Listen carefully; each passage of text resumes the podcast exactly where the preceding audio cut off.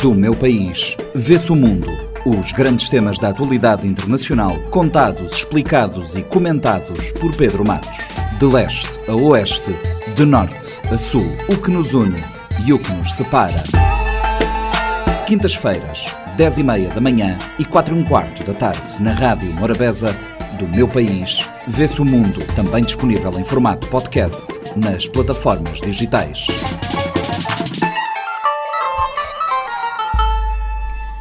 Pedro, bem-vindo. Assinalou-se esta quarta-feira o Dia Mundial da Liberdade de Imprensa com a divulgação do relatório anual da Repórteres Sem Fronteiras, que dá conta das ameaças à liberdade de imprensa e expressão ao redor do mundo.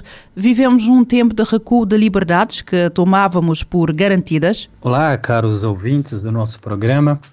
Achei um dia especial. O tema de hoje refere-se ao Dia Mundial da Liberdade de Imprensa é, e vamos tratar, portanto, de como está a liberdade em si, na questão da perspectiva de garantias e também as regiões, sobretudo a nossa região, a região africana.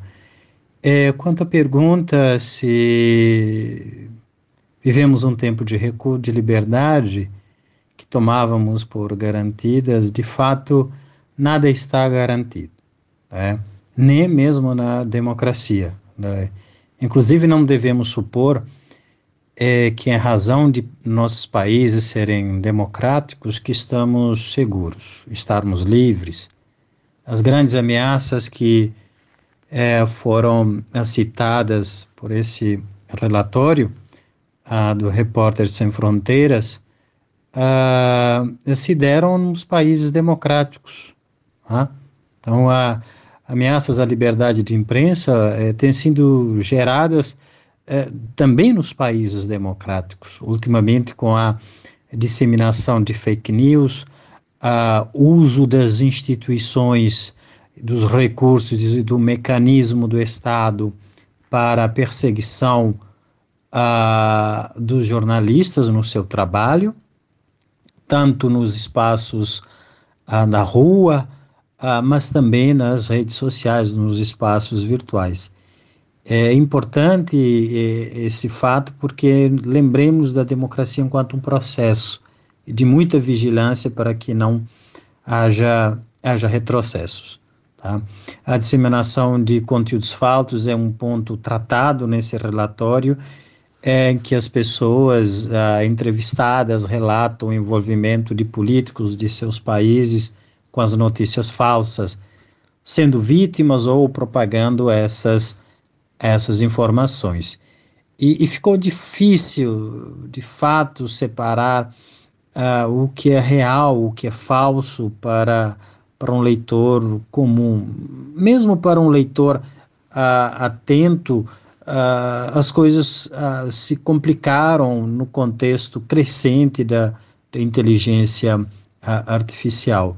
Por isso que o trabalho compromissado com a verdade, com a, os interesses gerais, é, são, é, é muito importante. O relatório também revela as condições do jornalismo em 180 países, cuja situação é muito grave em 31 desses países ah, analisados, e difícil em 42 países. Ah, situação problemática em 55 e relativamente a, a 44 países, por fim, boa apenas em oito países. É, a Noruega ocupa o primeiro lugar. Pessoalmente, eu destaco Timor-Leste né, como um dos países da CPLP ocupando o décimo lugar após Portugal, nono lugar na comunidade. Então, Cabo Verde, é, o nosso país surge em terceiro lugar é, no cômputo da, da comunidade, CPLP, e no âmbito geral de 180 países, Cabo Verde ah, está na posição ah, 33, com uma nota global de 75,5 72. Embora tenha melhorado a três posições em relação ao ano passado, Cabo Verde é um país que precisa ainda trabalhar muito para garantir o exercício de um jornalismo independente, imparcial uh, e garantir condições para o trabalho digno dos, dos jornalistas. Uh, se diz muito a questão de autocensura, é, é muito importante levarmos isso como um semblante eh, do medo que paira sobre a nossa democracia. Né? É, de maneira geral, quando se olha para o, para o mapa, o mundo continua um lugar muito perigoso para os jornalistas. Não é confortante saber que apenas oito países, num conjunto de 180, possuem boas condições para o exercício de uma função que é crucial à democracia: o acesso à informação, de maneira imparcial e de interesse geral a divulgação dessa informação. A situação em África é destacada pela Repórteras Sem Fronteiras, dizendo que o continente se transformou num viveiro de desinformação. A Repórteras Sem Fronteiras aborda também muitos conflitos na região e o endurecimento dos controles por parte de governos. Cita-se o caso do Senegal, Aliás, que movimento é este? A situação na África é, infelizmente, os países africanos ah, não estão bem no que tange a liberdade de imprensa, justamente ah, pelo ambiente político e social que domina o continente e afeta o exercício uh, desse trabalho e também das garantias de segurança do, dos jornalistas. Uh, é difícil, uh, pelo menos em 40% dos países do continente, o exercício do jornalismo. O relatório cita casos uh, preocupantes, como do Burkina Faso, onde canais internacionais uh, foram suspensos, jornalistas expulsos do país e ocorreram assassinatos a jornalistas. E também há muita intimidação e perseguição, ameaças às residências dos jornalistas. No caso de Angola, por exemplo, que foi o único país dos PALOP a cair no ranking, ocupando agora o lugar 125 no geral de 180 ah, países. A queda realmente mais preocupante, todavia, é de Senegal, 31 posições, a ocupar agora 104, é, em razão das ações judiciais contra jornalistas e forte deterioração das condições de segurança. Senegal, embora uh, conta com a diversificação de fontes eh, noticiosas, a, a, cobertura é fortemente politizada, sobretudo nos jornais, e tem deparado ali nos últimos anos com aumento de ações judiciais contra jornalistas e mesmo a, da ameaça física a jornalistas. O que poderá ser feito para contrariar esta tendência antidireitos, liberdades e garantias fundamentais? Proteger a liberdade de expressão é um dos mecanismos para é, evitar o retrocesso de liberdades e garantias fundamentais.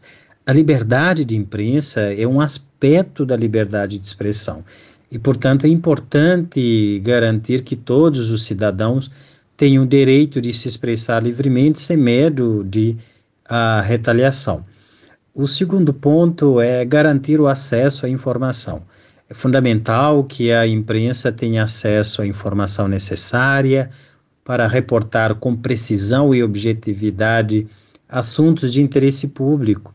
Isso inclui acesso a informações governamentais, judiciais e outras informações uh, relevantes.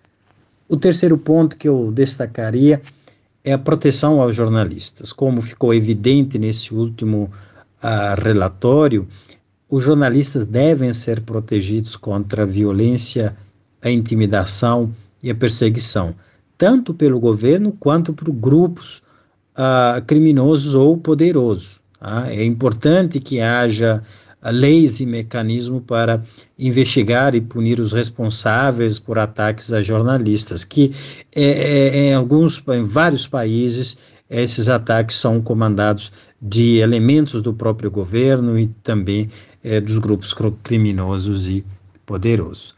O é, quarto ponto que eu destaco é a promoção uh, e transparência. Né?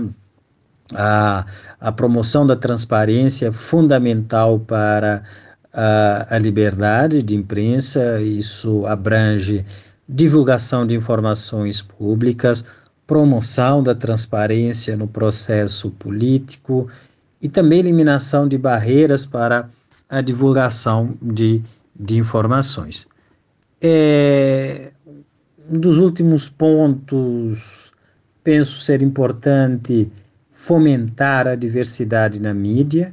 Tá? É importante que a mídia seja diversa e representativa da sociedade como um todo, o que vai demandar a promoção da diversidade de opiniões e perspectivas, mas também a própria promoção da diversidade racial, da diversidade étnica, da diversidade e gênero.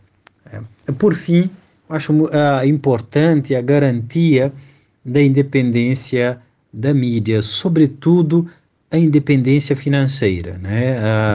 Em vários países, uh, as mídias sobrevivem pela, por aquilo que o governo repassa e também aquilo, né, o recurso que arrecada com as com as publicidades, né, com as propagandas.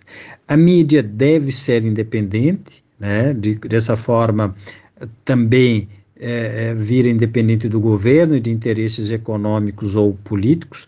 É importante que haja uma separação muito clara entre a mídia e o poder político e que a mídia tenha liberdade para investigar e reportar sobre qualquer assunto sem medo de, de retaliação. Do meu país, vê-se o mundo. Os grandes temas da atualidade internacional, contados, explicados e comentados por Pedro Matos. De leste a oeste, de norte a sul, o que nos une e o que nos separa. Quintas-feiras, 10 e meia da manhã e 4 e um quarto da tarde, na Rádio Morabeza, do meu país, vê-se o mundo, também disponível em formato podcast nas plataformas digitais.